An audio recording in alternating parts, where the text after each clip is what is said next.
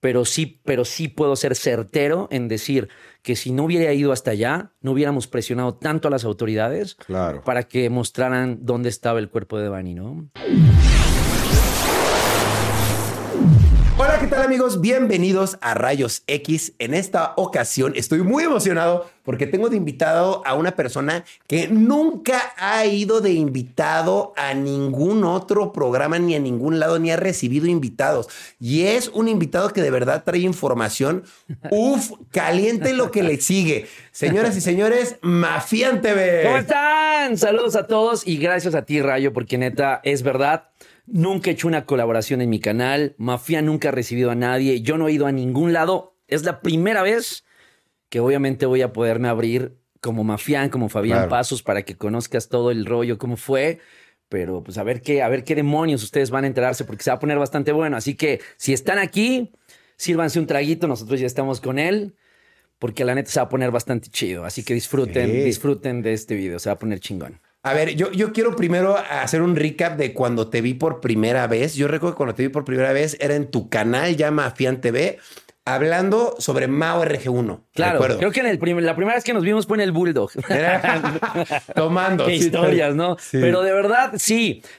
Arranca así Mafian TV. La primera vez que arrancó fue hablando de, de- de Mao, que ya lo invitaste acá también, ¿no? También, al Mao, saludos al Mao. Y la neta sí fue una historia bien loca. Estuvo, estuvo densa Porque porque... a, a final de cuentas yo no pedí esa entrevista. O sea, la novia de Mao me buscó y me dijo, tengo esta información. ¿Te interesa? Dije, va, vamos a darle, ¿no? Entonces ya cuando me dieron esa información que estuvo bien fuerte y que me platicaron cosas medio turbias ahí del Mao, saludos. de, de- de su relación. Claro, es que todos pueden tener sus fetiches y sus perversiones, ¿estamos de acuerdo? Totalmente. Pero creo que a él le salió un fetiche en el cine frente al hermanito de esta chava, güey. Entonces, no sé, creo que salió algo ahí medio turbio y la chava creo que lo quería ventilar, lo quería quemar. Ok. Y yo, pues en ese no experto en redes sociales, dije, pues está buena la investigación, ¿no? Vamos a darle, ¿no? Claro. Y ya salió algo bien morboso y sí, me di a conocer así en YouTube. Y pues nada, se hizo todo un monstruo, se hizo algo gigante. El Mau me odió mucho tiempo, pero ya nos hemos visto en varios lugares y nos hemos saludado y, y la neta, qué chido, porque se lo expliqué, textual no fui yo quien como tal quería como quemarlo, pero la información está como interesante. Entonces dije, bueno, todos hablan de Mao, el tema está muy morboso, pues yo creo que puede vender en YouTube, apenas estoy llegando a esta plataforma y pues fue todo un boom, fue toda una locura. Claro. Sí. Yo me acuerdo que hasta hablaban de temas de denuncia, de que Sí. está, estaba fuerte. Pero, pero es que el pedo, el pedo es que la neta, la chavita, cuando yo le dije, oye, ¿y vas a denunciarlo? Y ahí fue donde dijo, no, es que su familia es bien peligrosa. No lo sé, digo, no conozco el entorno de Mao. Pero la neta, sí creo que la chavita no quiso proceder y entonces, pues bajó mucho el nivel propiamente de una denuncia cibernética, porque a final de cuentas, el que te quemen en redes Claro. no tiene un tema legal o una presencia como figura legal en un, en un juzgado o ministerio público. Entonces quedó como un quemón de redes que pudo haber sido hasta un chisme Exacto. en vez de que de verdad haya sido algo palpable y real, ¿no? Claro. Una loquera, sí. Qué loco. Y Sí. tú, así fue que ese fue tu primer video, de tus primeros videos. Sí, es que el canal ya lo tenía, pero ahí guardaba cosas de televisión, o sea, mis Ok. reportajes y así. Yo lo abrí por, por abrirlo y por estar guardándolo como stock, ahí guardaba mis videos. Y entonces fue donde tomé la decisión de hacer esto y pues salió una locura, ¿no? Sí. Claro. ¿Y a, qué, y a qué te dedicabas antes de hacer Previo estos a esto es una larga historia. A los 17 años empecé a trabajar en la producción de eventos masivos, producción de conciertos, Foro Sol, Palacio de los Deportes. Les mando un gran abrazo a Lourdes Skipsi, Federico Valverde, Lojón, eh, Andrés Marroquín, toda la banda de, de, de Ocesa en su momento. Empecé así, así fue como mi primer trabajo. Entonces arranqué ahí jalando cables, cargando cajas, ayudando obviamente en producción como Stagehand. Obviamente con muchas bandas trabajé, con muchísimas bandas internacionales. Y después de ahí como que dije, quiero estudiar algo alusivo a esto. Y empecé a estudiar periodismo, ¿no? En la Carlos Septién, que por cierto Ah, te platicaba claro. que Alex Montiel, el escorpión dorado, estábamos en la misma generación y qué chingón que los dos pues terminamos la carrera y todo buena onda. Entonces, Claro. sí, fue por eso que, que hice eso. Bueno, estudié periodismo y ya de ahí pues mis pininos, tuve que pasar de todo. Reportero de espectáculos de La Oreja, reportero de TV y novelas, eh, estuve como jefe de contenidos en el programa de hoy, jefe de contenidos nocturnos, perdón, con Roberto Ramagnoli. Estuve en buen de, de programas en televisión y ya después de Televisa me, me me lancé a TV Azteca. Eh, obviamente en TV Azteca también trabajé ahí con Rocío Sánchez Azuara, trabajé ahí también con un poquito en Venga la Alegría, que ahora yo le digo Venga la Porquería, y demás cosas que están por ahí, ¿no? Pero tuve que hacer de todo para darme ese chance y entender que ya tenía como esa expertise para poder llegar a las redes sociales. O sea, para mí como llegar a la, para mí llegar a las redes sociales fue como un premio de decir, ya, ya probé de todo, ya edité, ya postproduje, ya, o sea, ya hice un buen de cosas en tele y ya tengo como el chance de llegar a las redes. Pero ahorita te cuento por qué llegué ahí, porque fue muy triste, la historia está, ya después, ya después te diré, en un ratito te diré por qué. Que toda esa experiencia que acumulaste en televisión te sirvió para hacer tu canal de YouTube. Sí, exacto. Y hacer carrera. Sí, justo. ¿Y cómo llegaste entonces ahí? Pues a dónde, a, las, redes, a las pues redes. Estuvo bien raro porque... Eh, pues uno de mis últimos trabajos en televisión fue con Laura Bozo. Muchos me han criticado por el rollo de Laura Bozo y demás. Mira, ¿Qué pedo? ¿Cómo es Laura Bozo en persona? Chingona. Es buena o sea, de verdad es un monstruo mediático al que le aprendí muchas cosas. Es una señora que se ponía detrás del escenario antes de que arrancara el programa, respiraba varias veces, se abría esa pantalla, salía y corría el programa sin apuntador ni nada. La señora tenía la capacidad de poder llevar todo el programa de dos horas y media con puntos altísimos de rating. Digo, mucha gente lo critica y es normal, ¿no? Sabemos que el programa no está tan bien visto en México por determinadas circunstancias, pero el haber trabajado con ella, pues sí me dio mucha experiencia y le entendía muchas cosas de lo que hay detrás de la televisión. Claro. De verdad, si conociesen quién es Laura Bozo detrás en su camerino y demás, wow, o sea, es una persona súper ecléctica, todo oscuro, candelabros negros, nueces, este, un café, siempre tiene que tener chicles al lado. Entonces, es una señora que tiene como muchas manías, pero está padre también trabajar al lado de una personalidad de ese tamaño, porque la verdad te aprendes y aprendes cosas obviamente para poder contener a tu público, para poder llevarlo y demás. Digo, sé que dentro de ese programa también existen los programas fake, los programas grabados, bueno, los programas falsos, es verdad. Pero la gente no sabe que yo entré a ese programa propiamente porque yo estaba como jefe de contenidos periodísticos. Entonces yo lo que hacía era irme a la calle, buscar casos periodísticos, obviamente en los periódicos, irme a los ministerios públicos, meterme obviamente a los reclusorios y tratar de buscar casos que fueran atractivos para la televisión. Los llevaba al programa y quien sí, obviamente, hacía caravana con sombrero ajeno de tal, de, de, de, llevar los casos, era ella, ¿no? Ella era la que quedaba chingona en el programa y yo quedaba como el reportero al que luego puteaba obviamente en vivo si había un error obviamente en esa investigación. Pero de que hay programas eh, fake, es real. Es, más, estas imágenes, las, quieres pasar o no? Pues no sé si se puede. Si legalmente se puede, sí. Pues es que ella ya no está en Televisa, entonces la neta te las puedo pasar. Esto que están viendo en pantalla son los contratos que nunca habían salido a la luz propiamente lo que se le entregaba a la gente como panelista que contrataban en la calle o que los iban a diversas colonias a contratar, le entregaban esto a la gente. Digo, ya tú verás legalmente si sí, si no. Eso que están viendo propiamente son los contratos reales que pues te puedo compartir y que en su momento Televisa o la empresa como tal le daba a Laura Bozo para que pudieran contratar a gente no real. O sea, los casos eran como tal planeados. Exagerados, planeados. Algunos sí eran muy descabellados, pero creo que justamente hablábamos hace ratito del contenido. Yo creo que a veces no tienes tantos casos a la semana o diario que puedan permear un programa de tres horas, de dos horas y media todos los días, ¿no? Claro. Y entonces yo creo que esa necesidad tal vez creo que hicieran este tipo de casos armados para poder permear y para cubrir todo el contenido, ¿no? Pero sí, uno de los programas más grandes de rating, mejores pagados, no puedo negarlo, y sí, de verdad no puedo negar que de verdad muchas historias en ese programa que estuvieron bastante, bastante fuertes. Sí, claro. Sí, y entonces ahí el gusto me duró cuatro meses. Cuatro meses nada más. Pero el trato de Laura Bozo fue bueno. Yo siempre. Lo que pasa es que yo me llevé bien con ella siempre porque yo nunca me hice chiquito ante los gritos de la señora. Al contrario, con mi expertise yo siempre me puse. Si la señora me había traído de otro país, yo ya estaba viviendo fuera de México.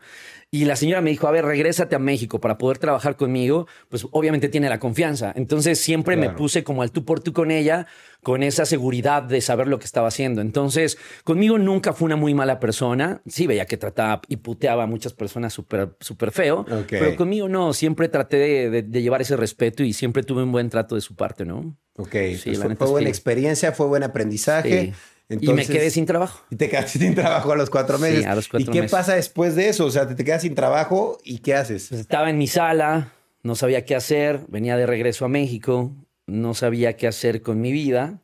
Y fue ahí donde dije, bueno, ya pasé por muchas cosas en televisión y en radio también como locutor. Entonces, la neta dije, pues ya es necesario como hacer algo para mí. Cabe mencionar que en la televisión, obviamente el trabajo es muy intermitente. Puedes estar en un programa de televisión, pero si se acaba el proyecto en cinco meses, te quedas sin trabajo, sin finiquito, sin nada. Claro. Y tienes solo tres semanas para buscar trabajo dentro de la misma empresa. Entonces, depende de cuánto dure el proyecto, tú tratas de visualizar proyectos que duren para que te mantengan económicamente y emocionalmente bien. Claro. Pero en ocasiones tronaba eso y tenías que tocar puertas como desesperado tres semanas para obtener otro jale, otro trabajo. Entonces, por esa, eso fue una de las razones que de verdad yo dije, ya no quiero esta inestabilidad emocional y económica. Ya quiero construir algo que sea propio y que de verdad me sienta seguro conmigo y también a mi futuro, también pensar en él, ¿no? Y la televisión, aunque muchos piensan que los trabajadores de televisión están seguros emocionalmente y económicamente hablando, no es así. No es así. Créanme que es. Completamente distinto. Se juega mucho con las emociones y si no sabes capitalizarte, pues estás viviendo casi casi al día. Literal, literal. Si vives al día y eres actor, actriz, conductor, pues prepárate, porque cuando se acabe eso, pues te quedas sin dinero, literal. Exactamente. Sí. Órale. Por eso vimos a muchos artistas en la pandemia que pues obviamente, digo, es decoroso, tenían que salir a trabajar y hacer otro tipo de business, otro tipo de trabajo, porque propiamente sucedía eso, se acabaron las exclusividades, se les acaba la lana y tienen que buscar otro tipo de generar o generar lana de otra manera, ¿no? Entonces, Claro. está cabrón. Está Sí. cabrón, sí. Sí. ¿Y, y- y cómo llegaste entonces a, a esa conclusión de quiero tener mi canal de YouTube? pues dije, quiero hacer algo. Y pues nada, empecé a pensar en nombres. Mis amigos me decían Mafián Ciento Pasos cuando yo estaba chavo. Ok. Saludos a todos ellos. Y la neta, pues de ahí empezó y surgió la idea de construir un canal que fuera la contraparte y que fuera a la inversa o en contracorriente de los medios de comunicación normales. Mafián TV es un canal que te va a caer mal. Es un canal que es egocéntrico, narcisista, testarudo, grosero, pero está construido de esa manera. Claro. Tratar de escupirte las verdades en tu cara, aunque te duela, pero con la verdad ante siempre, ¿no? Y con ese, obviamente, siempre he dicho que es Mafián TV, periodismo, periodismo irreverente con un toque de inteligencia. ¿No? Entonces, tratar de, de hablarle a las audiencias de una manera distinta, a los medios de comunicación, pero propiamente explotando el ir en contra de todos ellos. Y qué curioso, porque el ir en contra es ahí donde está la verdad. Ahí es donde me di cuenta que la verdad radica propiamente en las redes sociales y todo lo que manejan en los medios de comunicación es completamente falso, porque manejan ciertas tendencias. Y eso me dejó ser un poquito más libre y explorar el periodismo en diversos ámbitos, ¿no? Está bien chido. Qué chido. Sí. Oye, ¿y qué dirías tú? ¿Que tu canal es un canal de periodismo o de No salseo? sé ni qué chingados es. Te juro que a veces yo digo, bueno, está periodismo, porque pasó esto de, de Devani hace Sí. unos días, pero también me gusta hablar de otro tipo de cosas, tal vez. Trato de hablar de lo que está en boga, ¿no? Y, y trato de ir por lo que está en tendencia. También no puedo negar que es una gran estrategia, ¿no? Sin embargo, a veces sí parece como de salseo y a veces sí le entro al periodismo. O sea, a veces, eh, digo, hay muchos medios de comunicación que han publicado notas mías y que dicen que, que tengo una sección que se llama ¿Quién le puso el dedo a? Entonces, siempre, casi siempre pongo ese título. Cuando hay un tema viral, ¿quién le puso el dedo a el pirata de Culiacán? O no sé cómo se llamaba ese morrito. ¿Quién le puso el dedo a Devani? Y curiosamente se empezó a construir como una sección. Pero yo le puse ese título porque le iba bien. O sea, siempre que ponía ese título, le iba increíble al video. Y se construyó como una sección, pero no sé ni qué sea, Ryan. O sea, de Claro. verdad, a veces yo ni entiendo qué está pasando. Como que me dejo fluir y dejo que todo vaya como poco a poco avanzando. Pero es como salseo con periodismo, como que a veces está como más relajado y también tiene, y, y ese trato de, de mostrarle a la gente esa tendencia, también de ser humanos, de que también lloramos, nos enojamos, Sí, claro. estamos tristes, nos da depresión, ansiedad y demás. Y te das como esa posibilidad de, de- de estar explorando también con tus emociones. Lo que te prenda a hacer, lo haces. Si te Claro. prende a hacer un ratito de esto, está bien, ¿no? Entonces trato de jugar con ello y darme ese gusto también de ser yo y Claro. de estar explorando nuevas cosas, ¿no? Está Ah, chido. Está muy bien. Qué Sí. bueno que tus videos no nada más son Se enfocan en algo. Kimberly Loaiza ahí. Sí, no, no. no, no. Haces de todo y eso está Sí. muy padre porque no todo el mundo quiere escuchar siempre las Exacto. mismas noticias de las mismas personas. Sí, exactamente. ¿no? Sí, sí, sí. Eso está Sí, muy bien. Ryan, exacto. ¿Hay alguna noticia que te haya llegado y que de lo fuerte que estaba dijiste, de plano no la quiero ni decir porque está muy fuerte. ¿Que no la he dicho? Ajá, que dijiste, no la voy a comunicar porque Yo creo que a veces grabo más de lo que saco en Mafia en TV, créanme. O sea, de verdad hay cosas que a veces tengo que resguardarlas y guardarlas y no, no mencionarlas, ni mucho menos. Está fuerte. Por ejemplo, el rollo de cómo se lleva Claudia Sheinbaum con Andrés Manuel López Obrador, no muchos lo saben, pero se llevan de la chingada, no se llevan bien. Entonces, ante los medios de comunicación se llevan chido. Pero pues yo he cenado con personas que de verdad están metidas en la política y que son cercanos a ellos y Claro. que me han confesado muchas cosas de lo que sucede obviamente en presidencia en la actualidad. Claro. Y entonces, pues te puedo comentar que son cosas que a lo mejor no exploro de más, Claro. pero que tengo conocimiento de ello. Me fascina la política. La política Claro. para mí es uno de mis temas favoritos. Es como una gran telenovela. Y cuando Sí. de verdad le entiendes a la política, te das cuenta que estamos viviendo todos los mexicanos en una telenovela increíble, ¿no? Con actrices como la gaviota de, Claro. prota- de protagonistas, ¿no? Yo Sí. siempre lo he dicho, o sea, cuando tienes un cuadro de actores, el malo, el bueno, el, el guapo y el que le puso el cuerno, haces una historia perfecta. Y entonces cualquier tipo de historia puede ser exitosa, incluso la política. Claro. Sí me he quedado callado con algunas cosas. Más políticas, supongo. Eh, sí, yo creo que lo de Devani ahora que estuvimos allá en Tijuana, en Tijuana, ándale, en Monterrey, también tuve que guardarme muchas cosas. Eso ya se lo comento directo al papá de Devani, obviamente de manera cercana. Claro. Eh, yo creo que a veces el vulnerarme eh, o vulnerar mi persona con alguna información también entra como una ética y entra mi, propio, mi propia autocensura, en donde dices, no, a ver, si te, si te arriesgas a aventar este tipo de cosas, pues no entrarías como en peligro. Claro. Y la gente que nos ve, créanme que a veces ustedes piensan que son los likes y así, los compartidos. No, no se ponen a pensar lo que hay detrás. Por ejemplo, en Mafián han llegado a casa de mis papás a punta de pistola a pedir que baje el video. O sea, imagínate, o sea, la gente no tiene noción Wow. Del que yo hago un video, pero eso tiene una consecuencia y hay personas malas, eso me queda claro Claro. sobre todo en la Ciudad de México. Entonces, esas personas, pues la verdad, no se ponen a pensar que Mafián TV es un canal entre el mensaje, el emisor y el receptor. Y la neta, lo interesante es que ellos no piensan que el periodismo solamente es un puente de información y piensan que cuando tú entrevistas a alguien, tú eres el responsable de lo que diga esta persona. Entonces, no voy a dar detallitos de ese tema, que estuvo muy fuerte. Incluso hasta estoy todavía en términos legales de muchos Órale. temas, justamente hablando de esto. Y de verdad la gente no se pone a pensar que detrás de Mafián TV hay también muchas cosas legales, Claro. hay cosas que de verdad se tienen que pensar.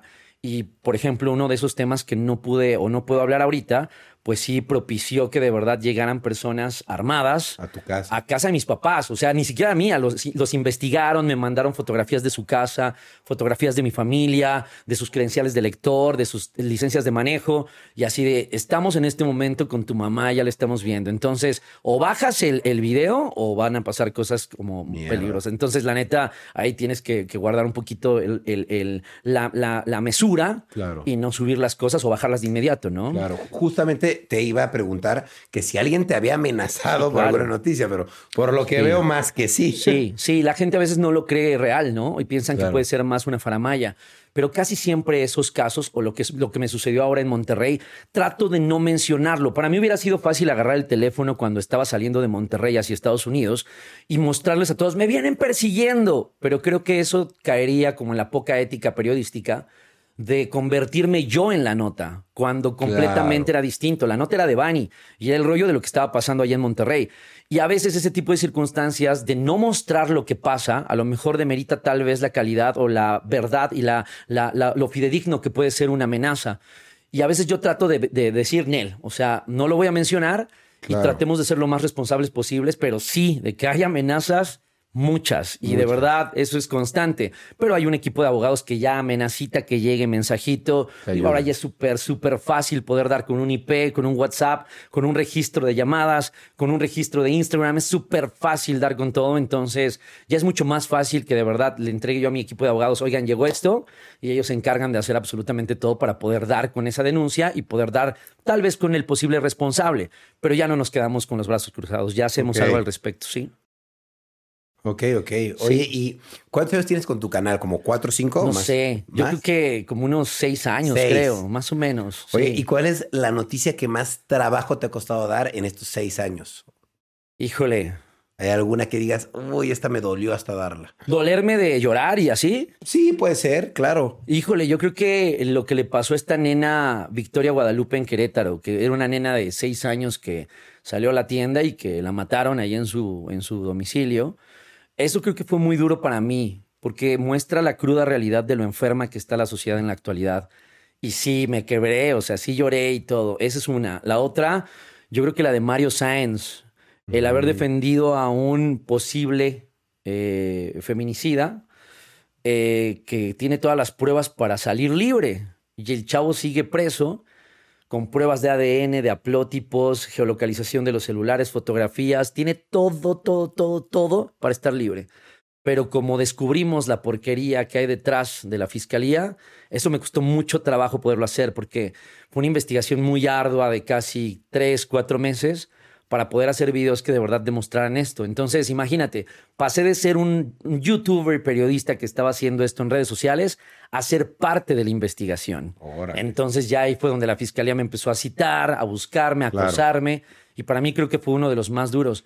Otro que no pude documentar, mejor dicho, que no lo subí, fue cuando caminé en el desierto de Jocumbe y Ocotillo, manejando de San Diego hacia Calexico, hacia, hacia Calexico California y vi a los inmigrantes como en inanición ya estaban perdiendo la vida justamente por ya está por el líquido, por hidratación y demás y no puedes hacer nada, porque al final de cuentas está la Border Patrol, pero tú estás documentando con tu cámara y dices, ¿qué hago? O sea, ¿cómo te puedo ayudar? Y te están pidiendo ayuda, pero no traes agua, pero no les puedes dar agua porque les, les va mal. Entonces les tienen que poner obviamente suero. Eso no lo subí, pero grabarlo para mí fue muy duro. O sea, yo terminé de grabar y me rompí así en llanto y, de no poder hacer nada porque pues, estás en un país que no es el tuyo, pero estuvo durísimo, eso estuvo muy duro. Órale, qué feo, qué feo. Pero eso no lo subiste a ninguna red. No lo subí. Lo estabas documentando, pero decidiste no compartirlo. Sí, decidí no, no hacerlo. Próximamente voy a hacer otra vez ese viaje porque ahora quiero documentar todo todas las historias de inmigración, los picaderos de heroína en Tijuana, la prostitución en Tijuana, y que de verdad la gente se sienta cercana a estos casos o a estos temas que en México, en la Ciudad de México casi no se escuchan, pero que son una realidad de toda la frontera norte del país y de la frontera sur de los Estados Unidos. Entonces, esos temas a mí me apasionan, o sea, me encanta estar con la gente vibrando lo que están sintiendo, pero sobre todo darme cuenta que son seres humanos y que esas historias te rompen, pero, pero te dejan grandes aventuras, ¿no? Totalmente. Oye, chido. Y hablando de esas historias que te dejan grandes aventuras, creo que una historia que ahorita tiene conmovido a todo México es la historia de Devani. Yo te quiero preguntar, ¿cómo terminaste tan involucrado en esta historia? Es que estuvo bien raro porque tardé en irme a Monterrey. O sea, yo dije, no quiero ir y todavía me aguanté pero primero tuve que hacer mi trabajo periodístico desde acá para conseguir el contacto del señor, el número telefónico de su papá y todo. Ya lo entrevisté y todo, y ahí tomé la decisión. Yo me iba en avión, yo dije, pues en avión, de volada. Pero dije, no, vívelo, víbralo. O sea, eso es lo padre del periodismo, que a veces no es transmitir la nota, güey. O sea, lo chingón del periodismo es vibrar lo que está sintiendo la gente y transmitírselo a todos por medio de un video, de un, de un audio, de lo que sea. Está bien chingón. Claro. Y entonces, pues nada, no me iba a ir. Agarré el carro, vámonos, manejando. Agarré la maleta y dije, adiós, Ciudad de México. Y pues nada, manejé hasta allá, hasta Monterrey. Algo, desde aquí yo ya había investigado un poco del tema y algo que de verdad no puedo negarlo es que los medios de comunicación de allá no estaban tomando en cuenta que el hotel, el motel donde le encontraron, era el que tenía el desmadre, el cagadero, ¿no? Claro. Y yo ahí fue donde empecé como, desde que llegué a 6 de la tarde, me acuerdo, a Monterrey, empecé a grabar alrededor. Hay videos incluso donde, hay un video del 14 de abril donde yo le hablo al asesino de Devani. Y yo le digo al asesino de Devani antes de irme de la Ciudad de México, haz que su familia le encuentre rápido. Haz que su familia encuentre su cuerpo. No la retengas, déjala ir si es que está viva. Y yo hablo y digo todo esto, todo este speech. Llego a Monterrey, documento alrededor del hotel. Hay otro video en donde menciono, este lugar huele a muerte mucho antes de que encontraran a Devani. Y sigo en el hotel, sigo circundando, circundando, circundando esa zona. Y algo bien extraño, Ryan, donde yo dije, esto está bien, bien extraño. De algo raro escondido, tú dijiste. No, no, no. Ya, yo andaba bien tronado porque todos los días estaba grabando y en las noches grababa en vivo. Bueno, me iba en vivo con todos los rufianes. Y ya estaba bien tronado. Comía esto lo voy a decir honesto, digo, no, no me da pena. Comí en la camioneta y miaba en la camioneta. O sea, neta tenía como mi baño público en la camioneta para poder ahí mear y para poder comer. O sea, no me- o sea obviamente me, me sanitizaba las manos y todo, ¿no? Pero era como mi, mi, mi lugar zen, donde tenía que trabajar, porque la gente piensa que sales y estás echando la hueva, ¿no? Claro. Computadora, videos, editando, postproduciendo, subiendo el video, la miniatura y, y ahí haciendo todo. Y algo me dijo, ya vete a descansar. Yo no había comido, Ryan. Y cuando iba de regreso ya a comer, algo me hizo hablar en voz alta dentro del carro y dije, a ver, chamaca, ya dime, ¿me voy a descansar un rato al hotel y luego voy a, a entrevistar a tu papá? ¿O de una vez me voy a entrevistar a tu papá? ¿Qué hago? Y había una intersección, así era un Y, hacia el hotel o hacia el motel Nueva Castilla donde la encontraron. Y pues me fui hacia el motel. Algo me dijo, vete para allá. Y estando ahí esperando a unas personas que me iban a dar información del caso, pues observo absolutamente todo. ¿Tú viste Observé todo? Todo. Todo de, de- de cómo la sacaron, todo. No, de cómo encontraron el De cuerpo. cómo lo encontraron y sacaron el cuerpo de ahí. El cuerpo lo sacaron hasta después como de seis horas, siete horas. Ok. Pero pues hay muchas dudas, Ryan. Hay, hay muchas dudas. O sea, el papá nunca vio el cuerpo. Él no lo vio cuando no, lo sacaron. No, y es ahí donde me llama la atención. El papá vio el cuerpo hasta en la necropsia de ley. Entonces, es de Bani la persona que sacaron de esa cisterna. Para empezar. ¿No? Ahí, ahorita están corriendo imágenes de un dron donde se ve la mano, se ve la mano así de, de Bunny, ya hinchada, como doblada, los dedos y demás. Digo, son muy fuertes, pero aparentemente esto lo grabó el dron un día antes de que la encontraran. Pero yo estuve ahí Tú estuviste ahí, sí, sí, sí. a 45 grados de temperatura. Claro. No olía nada. Yo, yo estacioné el auto en la barda donde encontraron a Devani, o sea, atrasito. Entonces, ¿cómo puede ser posible que con tremendo operativo y tremenda calidad de investigadores en Monterrey, Fiscalía Saludos, se les haya ido tal- algo tan, tan básico? básico. Y ahora, con todas las contradicciones, pues siguen evidenciando los errores de, de su trabajo, ¿no? Claro. Ah, Sí, tú, no. tú dirías que hay una clara negligencia del gobierno. Sí, del gobierno como tal, no, hay que, hay que entender que el gobierno es uno y la fiscalía es otro, ¿no? Ok. Pero pues todo se engloba en Samuel García, no, hay que dividirlo, ¿no? La fiscalía es la que hizo mal su trabajo. Claro. Y es ahí donde deberían de, de rodar cabezas, ¿no? Deberían de rodar más cabezas por esa ineptitud. Pero el tema de Devani es interesante, yo creo que va a dar para mucho más. El papá de Devani, yo creo que ya abrió su canal de YouTube, si pueden ir a ayudarlo al señor. Órale. Lo acaba de abrir ahí en la noche. Bueno, hace unos días en la noche. Y de verdad, este, búsquenlo y apóyenlo, porque creo que es mejor que el señor dé su parte y ahí esté sacando la información de un tema que, wow, a mí está hablando todo el planeta de este caso. He visto Claro. notas de Italia, de Japón, de Londres, de Argentina, de Colombia. He visto notas de todo esto en diversos lados del planeta, ¿no? Entonces, ¿Tú qué, está increíble. crees, ¿Tú qué crees que es lo que realmente pasó en este, en No este podría decirte qué No pasó. podrías. No lo sé. caso? No, no lo sé, pero eh, alguna teoría. ¿Cómo terminó ahí? Feminicidio. Feminicidio, 100%. Claro. Sí, claro. Sí, o sea, Algún chulo dijo, yo la quiero a ella, la escogió, le hicieron lo que quisieron y la fueron a tirar ahí. o la tuvieron en otro, en otro lado y después ya la fueron a dejar ese lugar.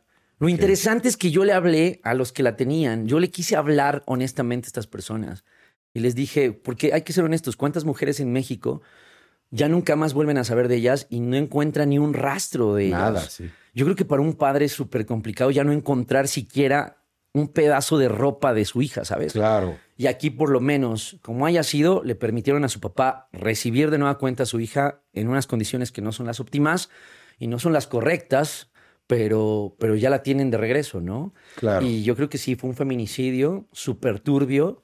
Yo no sé a quién quieren esconder o tratar de, de- de- Claro. de proteger, pero sí siento que hay algo ahí muy turbio. Y, y- y Ryan, Devani es una de tantas que han sucedido esta semana. O sea, esta semana en Nuevo León ya no están documentándolas, me extraña, pero están muriendo mujeres en diversos lugares de Nuevo León. Claro. Y esto sigue. Y, y, Devani es una de 10 en los últimos días. Entonces Claro. está, está muy cañón. Está muy Nuevo León cañón. está muy cañón. Muy cañón. Con los feminicidios, sí, definitivamente. muy. Oye, y en este caso, yo escuché que tú te tuviste que ir a Estados Unidos, Sí. ¿no? ¿Esto por qué? Fíjate, estuvo bien interesante. Un chavito me estaba engañando con tener un video de Devani peleándose con un individuo donde supuestamente Devani estaba embarazada. Ok. Este cuate obviamente me empezó a decir infinidad de locuras donde me decía, frente a la familia de Bani, frente a mí, nos empezó a decir que tenía un video y demás. Este cuate yo lo tuve que ir a, de, bueno, lo tuve que ir a dejar a una colonia que está en la Nuevo Laredo, yendo hacia Nuevo Laredo, por donde está el campo militar y el aeropuerto. Y ahí yo tuve que irlo a dejar como a las 3 de la mañana, solos. No había luz, Ryan. O sea, yo allá tenía seguridad, obviamente, que estaba conmigo, que me estaba cuidando, pero yo les había dado corte, les dije, ya váyanse a descansar, yo voy a dejar a este chavo aquí adelantito y terminé manejando casi 35 minutos en una colonia abandonada donde no había gente y ahí empezó mi paranoia. Claro. Entonces yo dije, no sé qué está pasando, pero este cuate que viene a mi lado, digo, me ayudó en su momento cuando estuvimos ahí en la investigación y todo y en los en vivos y entonces empecé a desconfiar de él. Cuando yo lo llevé a este lugar, 35 minutos adelante de, de, la Nuevo Laredo, pues la neta yo me empecé a sacar de onda. Este cuate al siguiente día me marca a las 8 de la mañana para decirme que ya tenía el USB con este video, video que nunca existió. Era un 4. Entonces yo me metí a una, a una tienda de conveniencia que está pegadísima o que está pegadita al campo militar y ahí mis amigos de los sargentos que traían armas largas para decirles, oigan, aquí puedo aguantar este chavo que me va a traer el USB. Sí, pero ¿de qué USB? Ah, claro, tú eres el chavo que ayer estuvo en el motel, claro. Ah, pues es de eso, ¿no? Y entonces ahí es donde el chavo se entera que yo estoy en ese lugar y pues ya no se presenta. Entonces me dice, no, algo raro estuvo ahí, ¿no? Sí, sí, sí. Le marco a uno de los chavos de seguridad que estaba obviamente trabajando una noche anterior y este chavo lo primero que me dice es, me hubieras avisado antes, yo voy para Saltillo, Fabián, pero déjame hablarle a alguien a ver si te puede cubrir por allá. Entonces fue ahí donde yo digo, ¿qué hago? Me quedo, me voy. Salgo, le digo a los, a los oficiales, a los sargentos, no sé qué cargo tendrían, les digo, pues ya muchísimas gracias, me voy como sigiloso hacia el carro lo enciendo, empiezo a pajarear por todos lados, arranco y cuando arranco salen dos motocicletas detrás de mí, Biwis, con dos individuos en cada una.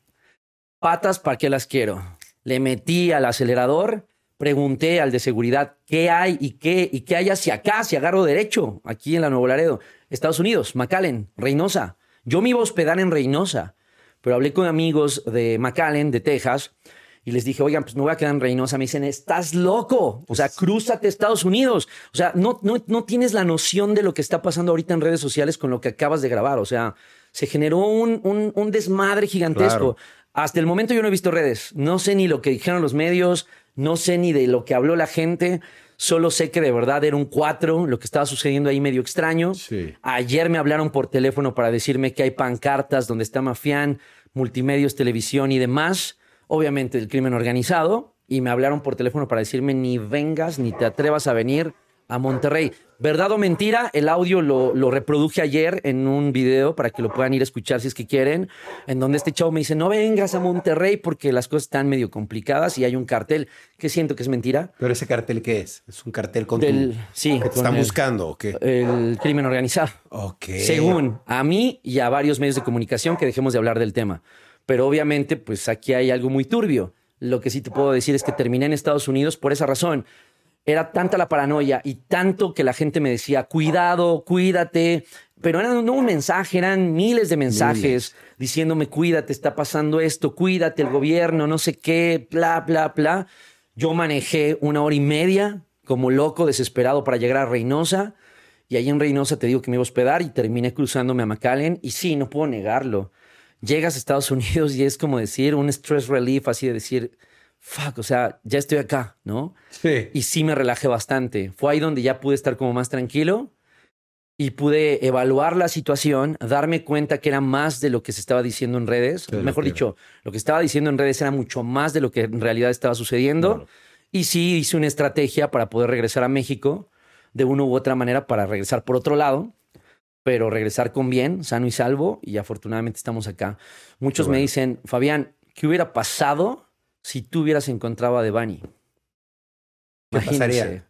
Yo estaría involucrado en ese pedo, ¿no lo crees? Ya estarías como cómplice o algo así. No como cómplice, pero sí ya dentro de la investigación, ¿no? Entonces, doy gracias que de verdad no, no le encontré pero sí, pero sí puedo ser certero en decir que si no hubiera ido hasta allá, no hubiéramos presionado tanto a las autoridades claro. para que mostraran dónde estaba el cuerpo de Bani, ¿no? Claro. Sí, estuvo bien, pero la aventura estuvo brutal. O sea, dentro de lo que cabe es un acto muy cruel de lo que sucedió, pero humanamente y periodísticamente me llevo como una gran experiencia de decir, no mames, estuvo muy cabrón. Claro, la la experiencia estuvo bien cool, ¿no? Sí, claro. padre, sí. Qué bueno, la verdad, felicidades porque sí No, veo que fue algo muy importante para la gente que tú te Sí. involucraras porque no puedo decir que se resolvió realmente algo, pero sí ayudó a que se sucediera Sí. algo, porque su- seguramente no iba a suceder nada. Sí, yo creo que le iban a encontrar, iban a dar carpetazo, tuvo un accidente y gracias, bye. Pero si yo no hubiera estado en ese lugar para decir, hey, no había nada, y aparte, ¿qué crees?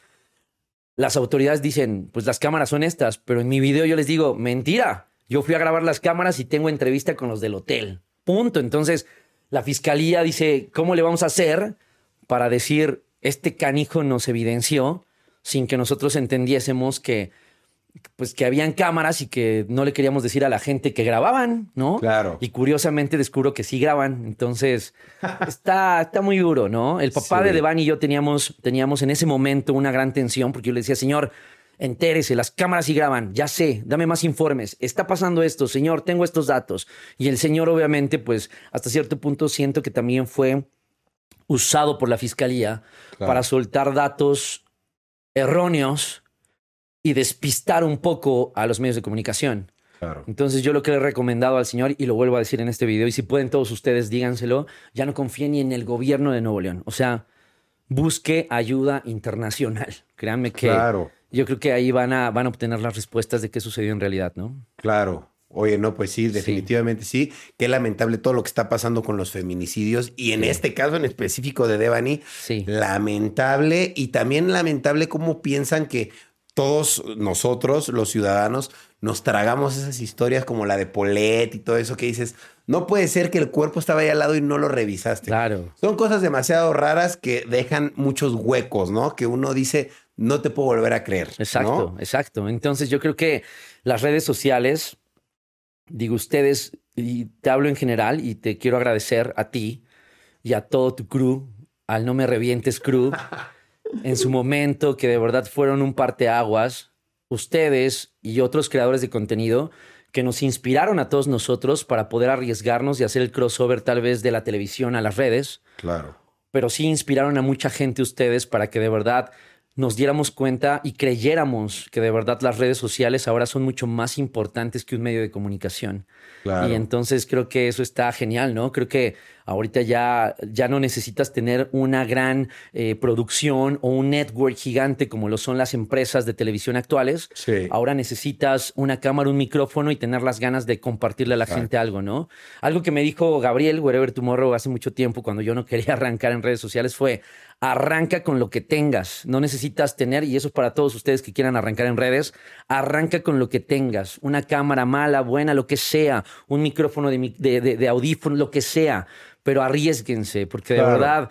Yo creo que eso es lo padre, ¿no? Que lo que no hace la televisión, pero sí hacen las redes sociales, es transmitir emociones. Y eso está Sí. bien padre. Y más reales, siento, ma- sí, mucho más por reales. supuesto, sí.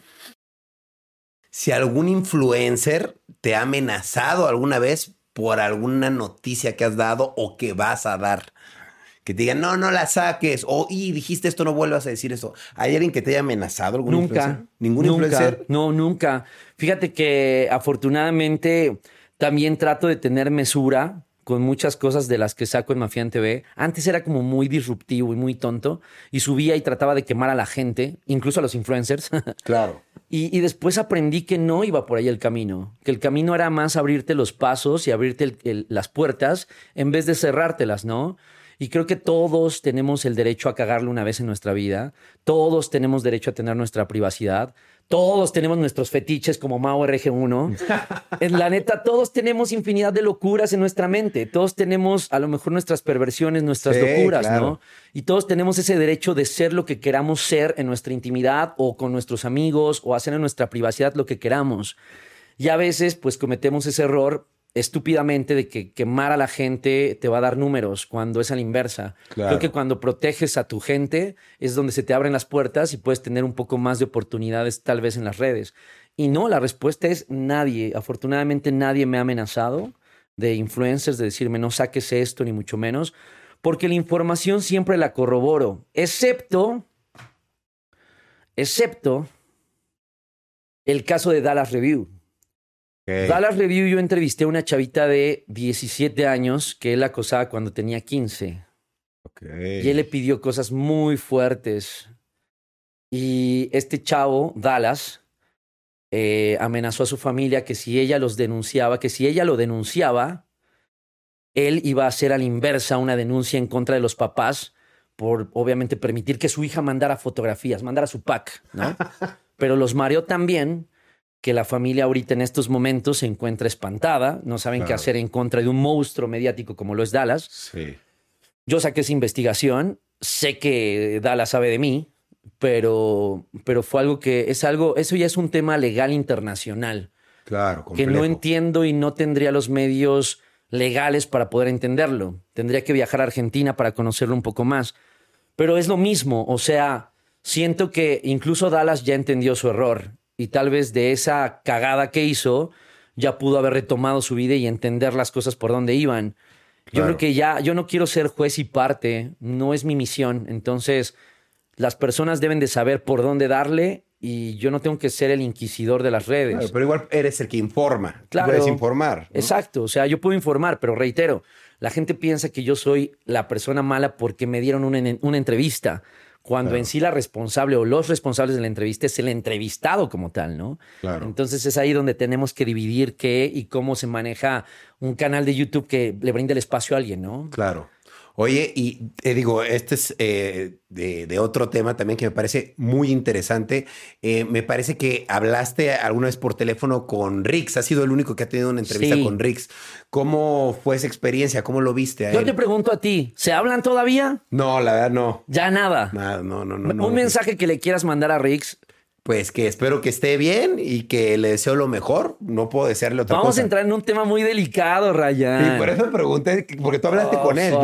Yo, no he hablado con él, pues la verdad, desde hace muchísimo tiempo. ¿No vas a borrar esto? No, no, no. ¿Lo prometes? Lo prometo. ¿Se quedan tus respuestas? Sí. Ok. Se le salta hasta la vena a Ryan por acá, ¿eh? Así, se le empezó a saltar la vena así de... A ver, Ryan Hoffman. Te, pregunto La entrevista del millones. ¿Tú qué opinas del tema? Yo, yo qué opino del tema. Sí, sí, sí. Pues creo que definitivamente Rix es una persona que era muy difícil de leer y de saber a veces cuáles eran sus verdaderas intenciones. Creo que siempre fue una persona amigable conmigo y siempre fue buena onda, pero a veces era una persona que, que perdía a veces el sentido de lo que estaba bien y lo que estaba mal. Entonces era muy complicado ponerse a juzgarlo porque yo no soy su papá para decir, ah, está bien o está mal lo que hiciste pues él hacía lo que él hacía, ¿sabes? Tampoco te voy a decir que cada fin de semana tenía experiencias de que se pasaba con las personas, porque tampoco lo, lo vi así. Claro. Pero sí era una persona que estaba constantemente a lo mejor en, en un ambiente que pues de dudosa Iba a propiciar eso. Exactamente. Entonces, eso por un lado. Ahora, de lo que pasó, por el motivo por el que lo metieron, pues no lo sé, yo no vi nada, ¿sabes? Yo tampoco, no me consta nada, entonces no puedo opinar de algo que no vi. Entonces solo me queda pues confiar en la palabra de uno y del otro. ¿me claro, y aparte los conoces a los dos. Exacto. Entonces es, para ti es como muy complicado tratar de llevar una investigación como tal. Sí, y como los conozco a ambos, también puedo ponerme de un lado y también puedo ponerme del otro. Entonces, como tal, la verdad, siendo completamente frío, prefiero estar en medio y decir, tanto puede ser que sí ¿Cómo puede ser que no? Esa es mi respuesta entonces, así neutral. Yo ya no digo nada, ¿no? No, no pero sé. con él, ¿cómo lo viste? Bien. Pues es que es muy complicado, ¿sabes? O sea, yo creo que a nadie se le desea el estar en la cárcel. Claro. Sobre todo con, con, con la ineptitud y la poca capacidad de nuestras autoridades, porque sabemos que el sistema acusatorio penal de México está en pañales. Yo tengo muchas dudas de lo que sucedió con Nat. Te mando un gran beso, Nat. Te respeto. Sabes que tengo de verdad un gran respeto por ti y por tu hermano. Sin embargo, siento que a veces esto lo utilizaron más de una manera más política, ¿sabes? Sí, más mediática también. Sí, y, y se sumaron personas como a este tema solo por darle voz a Nat y a Rix de una manera para colgarse de los números que ellos tenían, ¿no? Sí. Yo creo que esto siento y creo que pudo haberlo resuelto Nat de manera privada en los juzgados, de una manera un poco más, con más secrecía, ¿no? Sobre todo por no vulnerarse ella ante los medios de comunicación y las redes. Creo que ese tipo de cosas se, se hacen en privado, siento. Claro. Y creo que aquí fue como motivo de un movimiento feminista que fue a su favor y qué bueno, está bien. siempre vamos a creer en las, las versiones de una mujer, pero también hay que ponernos a pensar que también hay mujeres que también vulneran a los hombres. Claro, ¿no? sí, siempre hay de todo, de todo. Sí, y de verdad yo creo que todos hemos pasado por una relación en donde las mujeres también son Las las, que que, nos agreden, Sí, ¿no? claro. Porque yo también pasé por una súper tóxica. Entonces, la neta, fue ahí donde yo creo que tomé la decisión de apoyar a, a Rix en su versión. Aunque sí, yo siempre lo he dicho, creo que lo peor que pudo haber hecho es subir historias justificando lo que sucedió. Yo siempre lo he dicho en Mafián, justificación no pedida, acusación manifiesta. Claro. Y siento que él, que haya subido él historias diciendo esto pasó, no sé qué, la, la, la, le quitó mucho o le dio mucha, mucho peso a la declaración de, de Nat. Claro, además que él mismo lo aceptó de Sí, una, ¿no? Sí, claro. Entonces, repito, yo creo que todos podemos cagarla y meter la pata en nuestra vida privada, en nuestros excesos, en nuestras locuras, en nuestros fetiches. Saludos, Mau. Eh, pero la neta, creo que todos podemos cometer el error, pero creo que puede ser, y sí, creo que a lo mejor Rix ya estaba cayendo en una situación, pues tal vez de excesos. sí, ¿no? sí, sí, sí. en donde a lo mejor, pues sí caía en acciones y actitudes que no eran las más propias, ¿no? Exacto. Y creo que independientemente de ello, pues creo que sí también la- las autoridades tenían que haber analizado muchas cosas de las que aportó Nat, ¿no? Porque pues eran cosas, es- eso es algo que a mí me, me- me impactó. Ahora cualquier persona después de 10 años puede decir, oye, este cuate me hizo y dices, ey, ey, ey, o sea, Sí. ¿cómo lo comprobamos? Claro, también e- e- ese fue un Sí. factor medio extraño, ¿no? Porque no fue algo reciente, fue algo que pasó hace años Sí. y de repente se toma justicia de algo de hace años. Está bien porque sucedió, ¿no? Supuestamente, pero pues aún así está muy extraño que todo se haya dado de esa forma, ¿sabes? Y que de repente ya está libre ahora, ¿no? Pues o sea, sí. como que todo fue una cuestión de dinero, porque pues a fin de cuentas se solucionó con dinero. Entonces, pues, Pregúntale a tu hermana. o sea, es ahí donde tú dices, la justicia es así, ok, es, es una forma rara de, de funcionar. Es ¿no? una forma rara de hacerle ver a la población que se está haciendo justicia y se está tomando en cuenta las declaraciones de un afectado por medio de personas que son virales en internet, güey. ¿Sabes? Claro, o sea, para dar el ejemplo. y está mal. O sea, creo que las autoridades deberían de dar el ejemplo todos los días. No tener Claro. un, un- un inquisidor y tener a alguien a quien culpar que sea tan viral para que digas, wow, fiscalía, lo están haciendo increíble. Creo que no va por ahí. Porque eh, hay eh, estos casos tan peculiares como el de tu hermana, como el de, como el de Rix eh, y el de Nat, creo que son tan virales que en ocasiones son tan públicos que hacen que las autoridades incurran en errores propiamente por la presión mediática. Entonces, Claro. repito, siento que si Nat hubiera manejado esto de manera más privada, Nat no se hubiese vulnerado tal vez con esa calidad de mujer preciosa que es, que de verdad lo digo de corazón, y que de verdad a lo mejor estuvo bien que lo haya hecho, está padre, pero a la larga también es, es algo que le puede afectar emocionalmente, ¿no? Y psicológicamente. Entonces, Claro. Creo que también ahí tenía que haber tenido una asesoría increíble, psicológica y legal, tal vez para no haberlo hecho tan público. Yo creo que si hubiese sido un poquito más privado, hubiesen llegado a otros términos y, y las cosas se hubiesen solucionado de otra manera, ¿no? Creo. Claro, totalmente. Pero está muy duro. Está muy está duro. muy duro. Pero tú, tú que hablaste con él, está, ¿lo viste bien? ¿Lo viste mal? Pues lo vi mal. Madre. O sea, yo te conozco a ti, digo, los hemos invitado a diversos eventos masivos, tanto a Ryan como a Rix y a muchas personas que los he visto también en la fiestota, ¿no? Y la neta, sí lo vi, lo vi roto, hermano, ¿sabes? Claro. O sea, lo vi mal. Y duele ver a alguien así cuando Claro. dices, ok, sí estaba en mi desmadre, pero pues era de las dos partes, ¿no? Claro. No, no quiero ser yo quien, quien diga si estuvo bien o mal. Ellos saben su verdad, Claro. pero de que vi a Rix muy mal, muy mal. Y Pues sí. le mando un abrazo a Rix, a su hermana, a su familia.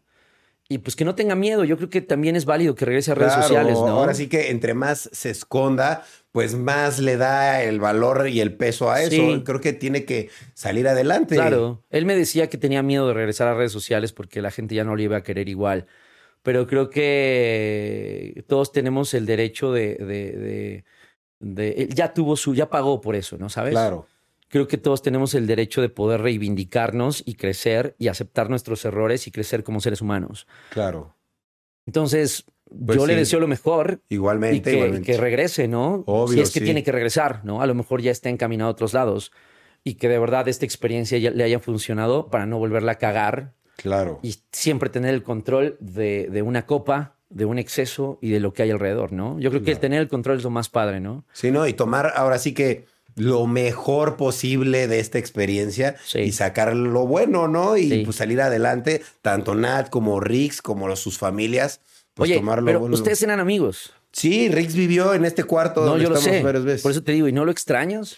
Pues obviamente sí, porque era un amigo muy querido, sí se le extraña, pero la verdad sí estaba haciendo cosas muy raras, a- al punto en el que, pues sí, ya nosotros... Tenías que alejarte. Tenía que alejarme por, no solo por mi salud, porque yo nada más estaba viendo lo mío, sino por la salud de mi esposa, de mi pareja, de mis amigos, que yo veía que, pues la verdad ya no estábamos cómodos con él porque de repente sí hacía locuras, ¿no? A lo mejor se ponía borracho y pues a lo mejor, mm, no sé, a lo mejor nos hablaba feo. Y era como de, pues, ¿por qué nos hablas feo si te estamos tratando bien, ¿no? O sea, no está chido. Entonces ya uno empieza a valorar ese tipo de cosas. Por supuesto. Y dice, prefiero no, por muy amigo que seas, pues la verdad prefiero no exponer a, a alguien que aprecio, pues porque no, me da miedo cómo vayas a reaccionar, Sí, ¿no? O sea, sí. no lo sé, pero siempre fue un cuate que la verdad se portó súper bien conmigo y que aprecio mucho y igual a Nat los aprecio mucho a los dos, pero pues ahora sí que pues ese pedo fue entre ellos Claro. y pues ahora sí que uno queda en medio y pues queda también ahí fusilado en medio entre Por todo supuesto. eso, ¿no? Y recomendación para todos los que nos están viendo,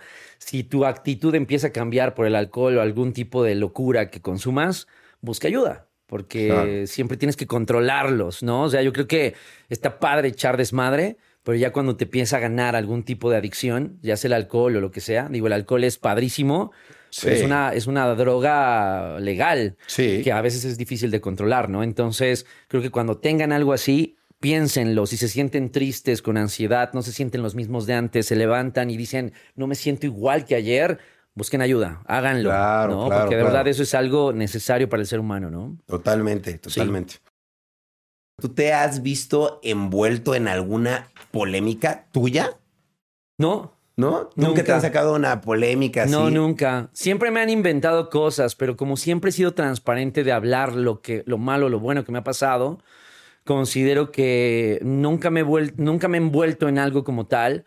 Y doy gracias que no lo he hecho porque pues sí me he enfrentado con algunas cosas privadas, ¿no? Que en ocasiones me pasan Claro. y que como todos seres humanos vivimos, pero afortunadamente en redes sociales siempre he mantenido como esa privacidad muy secreta, ¿no? O no es que sea secreta, simplemente tú le das chance de entrar a la gente hasta donde tú quieres. Claro. Entonces, afortunadamente creo que eso me ha ayudado como para no verme envuelto en ese tipo de locuras.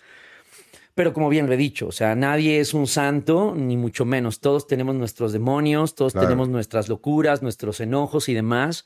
Y yo creo que hay personas que sí sacan lo peor de ti. Creo que a veces nos enfrentamos en la vida con personas muy tóxicas que sacan tus frustraciones, tus enojos, tus tristezas, tu ira, ¿no? Claro. Pero afortunadamente nunca, nunca me he envuelto en algo así. ¿No? ¿Y, No. y- y cómo te llevas con, con otros youtubers o Bien, influencers? bien, ¿Sí? muy bien. Sí, No, salgo con bastantes. sí. Voy- no voy a decir quién, pero la neta trato de no decirlo por guardar esa secrecía, ¿sabes? Claro. De cuidarlos mucho y de que no sepan con quién salgo, de con quién ando, de con quién este, salgo a echarme una copa, de con quién voy a ponerme una peda. Trato de guardar mucho eso. Y eso está bien padre porque lo podemos hacer como en privado y nadie tiene que enterarse en dónde estamos, ni con Sí. quién estoy, ni qué está sucediendo. Entonces, sí, con varios y me llevo muy bien, con un chingo. Les mando un abrazo. Pero trato siempre de mantener esa secrecía, ni subir historias ni nada, Nada. ¿sabes? Es como de si hoy vamos a empedar o vamos a disfrutar o vamos a, a pasarla bien, es no, Entre no nosotros. ventilarlo, sí, está padre eso. Si has encontrado apoyo en tu contenido, por ejemplo, que la gente dice, ah, están buenos tus videos, síguelos haciendo, los mismos creadores. Eh, ¿O sí, no. Sí, no. Sí, no. Yo creo que YouTube México es muy extraño. claro. Eh, y yo creo que por eso nunca he aceptado como una colaboración.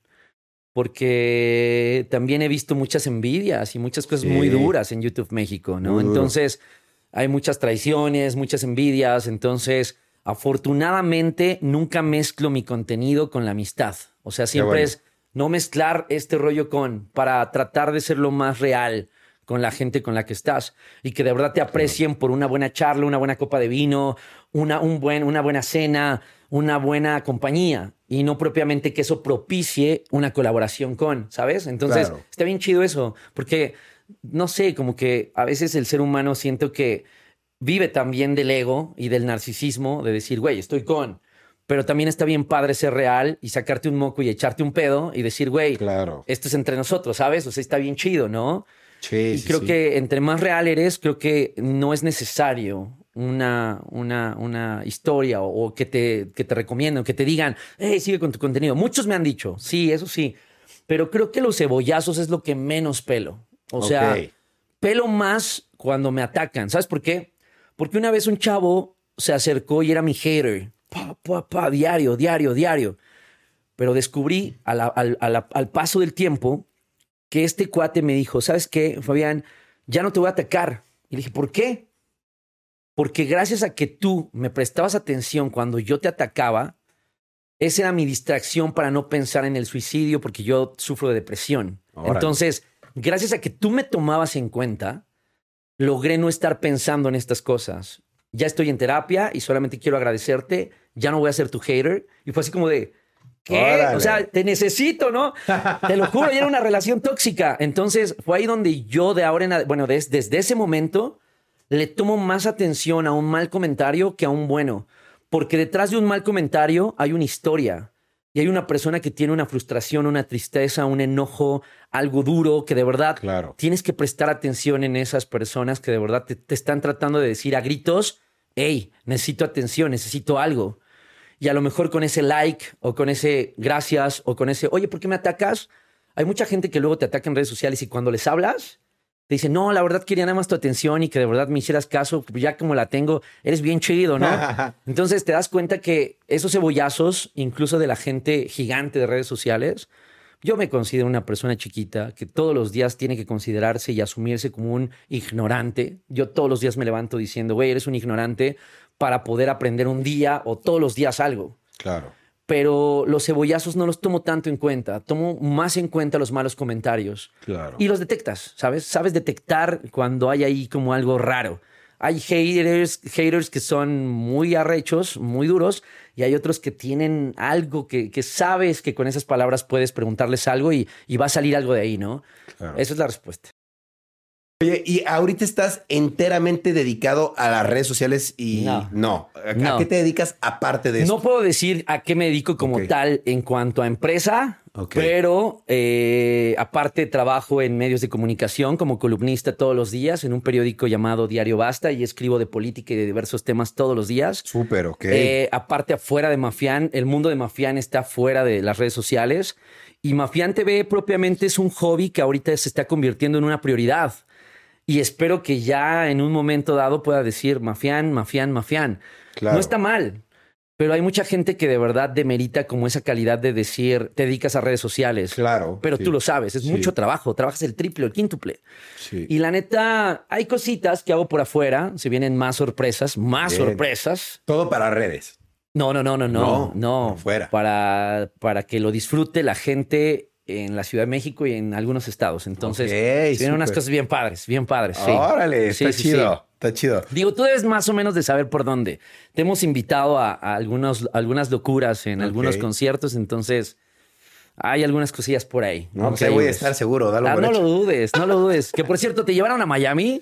Que me, que me llevaron a Miami. Ibas a ir, ¿no? Nosotros estábamos buscando ese viaje. Ya ni te, ya ni te hablaron, ¿verdad? Ya no me acuerdo. Saludos a, a JP, te queremos. JP, te queremos, ¿eh? No, pero se hace. luego, luego hacemos otro, seguro. Sí, sí, no dudes. Ya perdieron el Ultra, entonces ya. Bueno. A ver si regresa el Ultra a México. Ojalá. Estaría bueno, ¿no? sí. Estaría bueno. ¿La pasaste bien ese día? Sí, estuvo bueno, ¿eh? ¿no? Muchas gracias. Muy Sí, chido, estuvo estuvo chido. muy chido. Oye, ¿y en qué inviertes tu dinero? Es algo que me gusta preguntarle mucho a la gente que viene.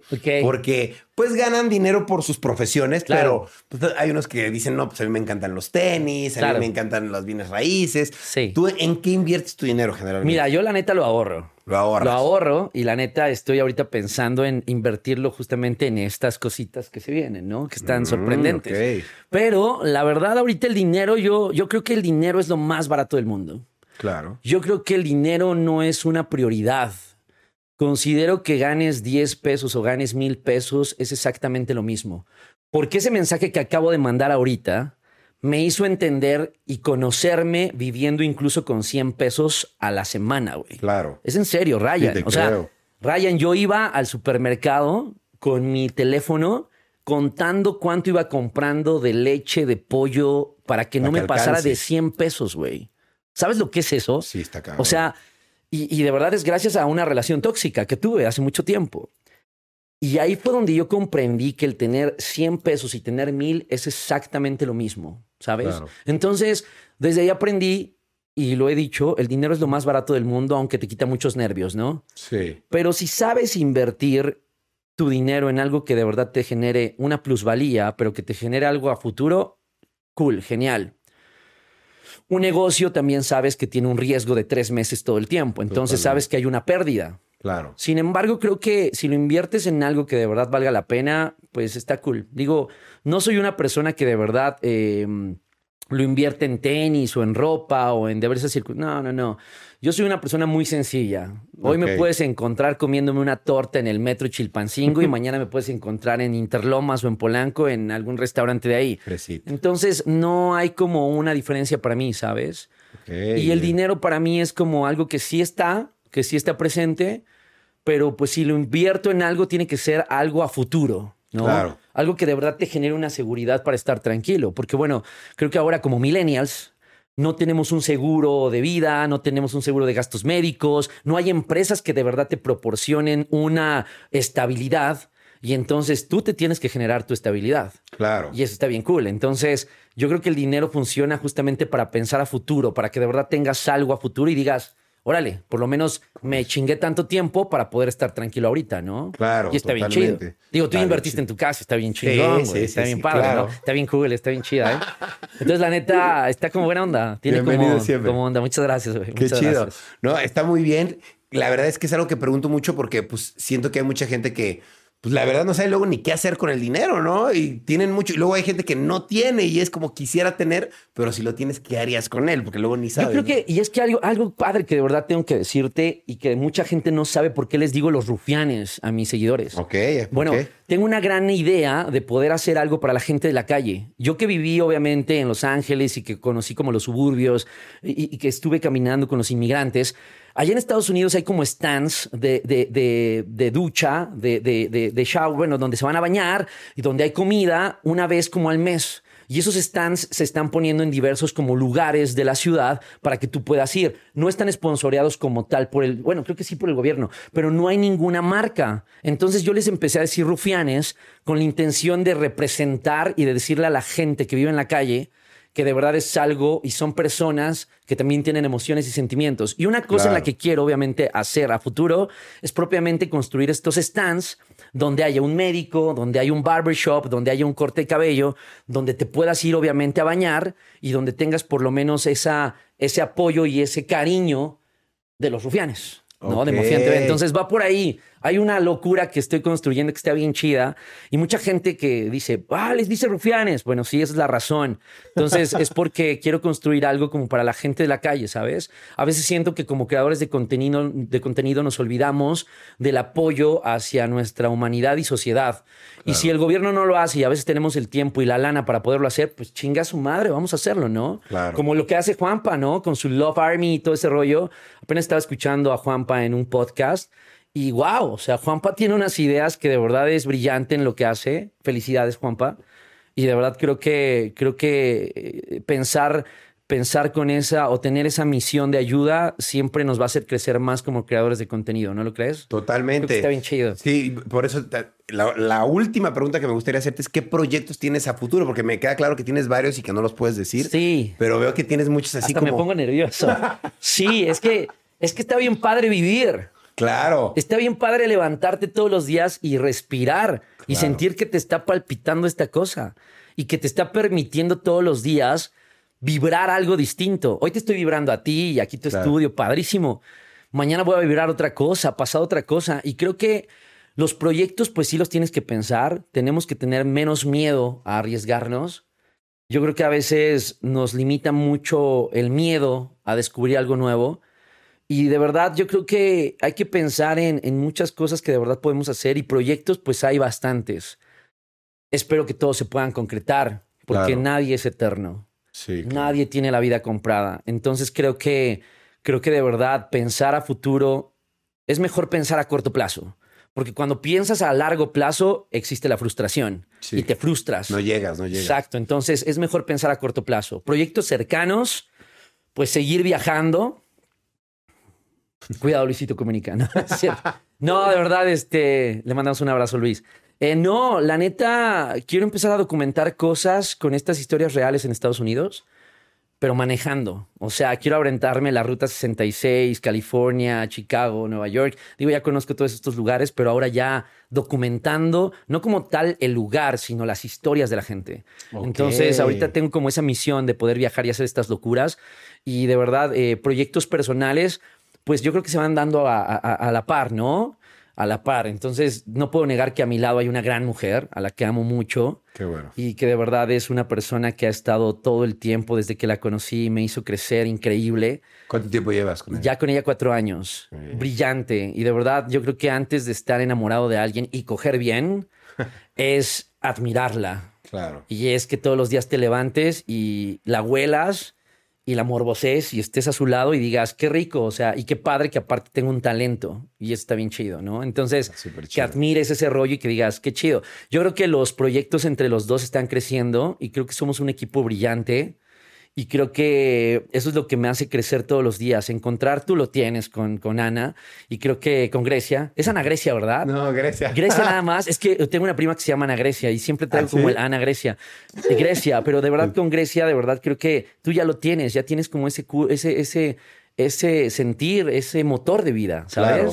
Y está Sí. bien chido. Entonces, ya ahora que estamos creciendo y que ya tienes con tu pareja y todo, está bien bonito cuando alguien ya es tu motor de vida y cuando de verdad tienes a tus mascotas. Digo, mi horchata, mis ojos, Rayo y quién se me fue el nombre. Rayo y Freya. Y Freya. Entonces, la neta está bien chido. Y creo que cuando crece la familia es cuando de verdad empiezas como a valorar muchas cosas. Alex Montiel, el escorpión, te mando un abrazo, cabrón, y sabes que te quiero mucho. En algún momento me dijo, cuando, cuando empecé a recibir muchos ataques en redes sociales, y me dijo algo bien padre, me dice, a veces tienes que empezar a pensar cuál es tu prioridad. Si le vas a dar prioridad a los ataques de redes sociales o vas a entender que tu prioridad es tu primer círculo y son los que están a tu lado. ¿A qué le quieres dar prioridad? ¿A los que están fuera de este círculo lejanos o a los que están aquí? Y ahí fue donde dije, wow, está bien chido. Y entonces los proyectos, pues no sé cuáles sean, solamente hay que vivir, disfrutarlo y que la vida te vaya llevando por caminos inhóspitos y cagarla y caerte y llorar y gritar y enojarte y vibrar y estar vivo. Y entonces yo creo que no hay un proyecto, solamente amar a la persona que está a tu lado, coger un chingo y pasarle increíble y respirar todos los días y decir, güey, qué padre estar aquí, ¿no? Claro. Creo que hay que disfrutar todos los días que estamos vivos y está bien chido eso. Entonces, Totalmente. proyectos sí hay, pero pues poco a poco se van ir dando. Entonces, Claro. allá vamos. Veo que tú desde pequeño estudiaste para ser reportero. ¿no? Sí.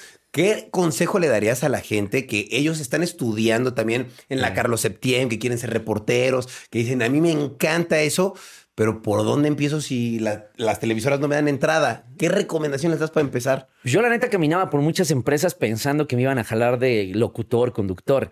Sí fui conductor en TV Azteca en Los Ángeles para un programa que se llama El Extremo. Entonces, creo que fue el más top que pude llegar a ser en cuanto a conductor. Después ya fui productor de un late night show en televisión. Pero la neta, yo creo que una persona que todavía sigue viva, Xochitl Muñiz, fue la que me aventó como al rollo de estudiar periodismo. Ella fue la creadora de Gente Chiquita para el periódico Reforma y ella me dijo algo. Un periodista nunca deja de hacer cosas. Hoy puedes estar siendo locutor de radio, mañana escribiendo un libro, mañana tienes, este- estás, este, no sé, narrando algún partido, al otro día estás haciendo, no sé, un, un documental, al otro estás grabando alguna historia de vida. Yo creo que eh, la recomendación que le doy a todos ellos que están y que quieren arrancar en comunicación o periodismo es hagan de todo, conozcan de todo, para que de verdad encuentren cuál es su skill, cuál es su aptitud y ahí sigan. Y entonces ahí van a encontrar como esa deliciosidad de la vida y de la carrera de poder hacer algo bien chingón. Entonces, mi recomendación es que hagan de todo para que después no los mareen y obviamente puedan ellos mostrar sus aptitudes hacia lo que quieren dirigirse. Claro. Porque algunos a lo mejor se arriesgan, como tú, como yo, como todos que están acá en redes sociales o algunos, a ser sus propios jefes, pero hay algunos que tienen o no les o les da miedo arriesgarse Claro. a ser sus propios jefes. Entonces creo que mi recomendación es chinguenle. Claro, y conocer sus propias cualidades, ¿no? Claro. Como tú dices, porque a lo mejor dices, sí quiero ser reportero, pero pues termina siendo reportero de deportes y a lo Sí. mejor ni le sabes, ¿no? Exacto. O sea, Pero se vale. Se Digo, vale. Yo fui reportero de La Oreja, para La Oreja, Fabián Pasos. Imagínate. O sea, yo no me imaginaba estar en esos programas, pero tuve que pasar todo eso para entender por dónde quería ir. Entonces, Claro. estuvo bien chido. Y entonces, recomendación para todos, chinguenle, conózcanse, vibren y cáiganse. Se vale. Se vale frustrarse, caerse y quedarse sin nada. Y en usted está la fuerza de hacer crecer el barco como yo lo hice.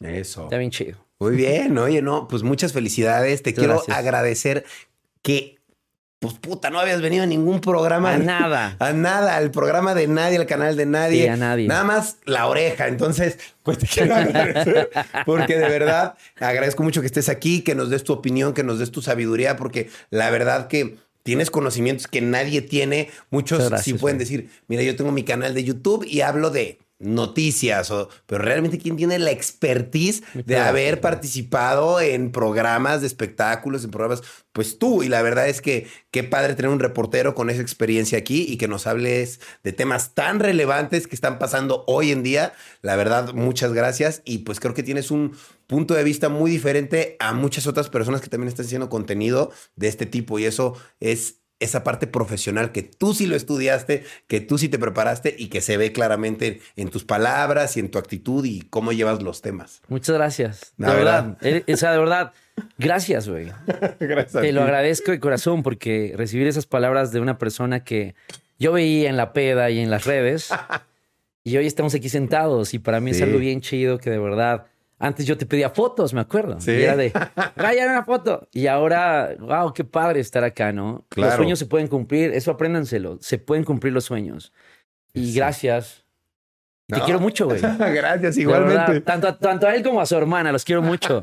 Y de Muchas verdad, gracias. a la familia Hoffman los quiero mucho y, y los respeto bastante. Y sabes que Gracias, una de las grandes, gra- grandes cosas que, que aprecio de la gente es la sinceridad, lo kindness de verdad, de sentir así como bien chido el pedo y, y buena vibra, carnal. Gracias, amigo. Igualmente.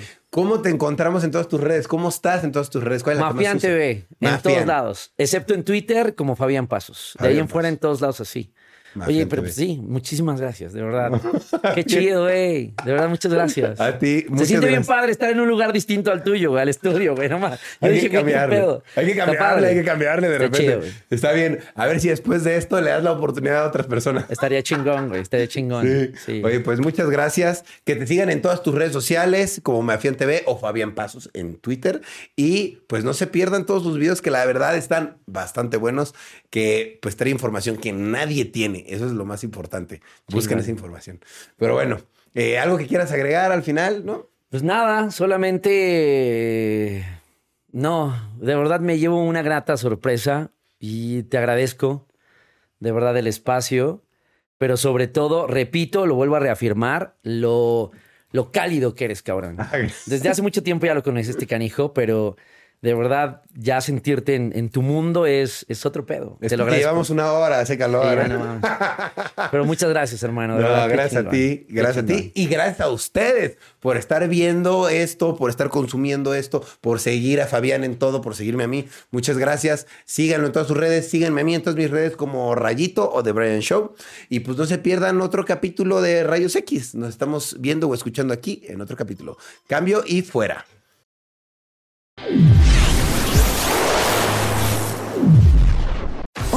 Yo soy Karen Ferreira. y yo Alex Goncalves. Y los queremos invitar a escuchar Mañanitas. Todos los martes y viernes tenemos un nuevo episodio con noticias, divertidos invitados y la interacción de nuestra audiencia. Disponible en plataformas de audio.